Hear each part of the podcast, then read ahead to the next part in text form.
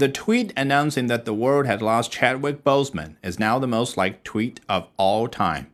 Twitter confirmed the accolade on its own verified account Saturday, simply stating, Most liked tweet ever, a tribute fit for a king.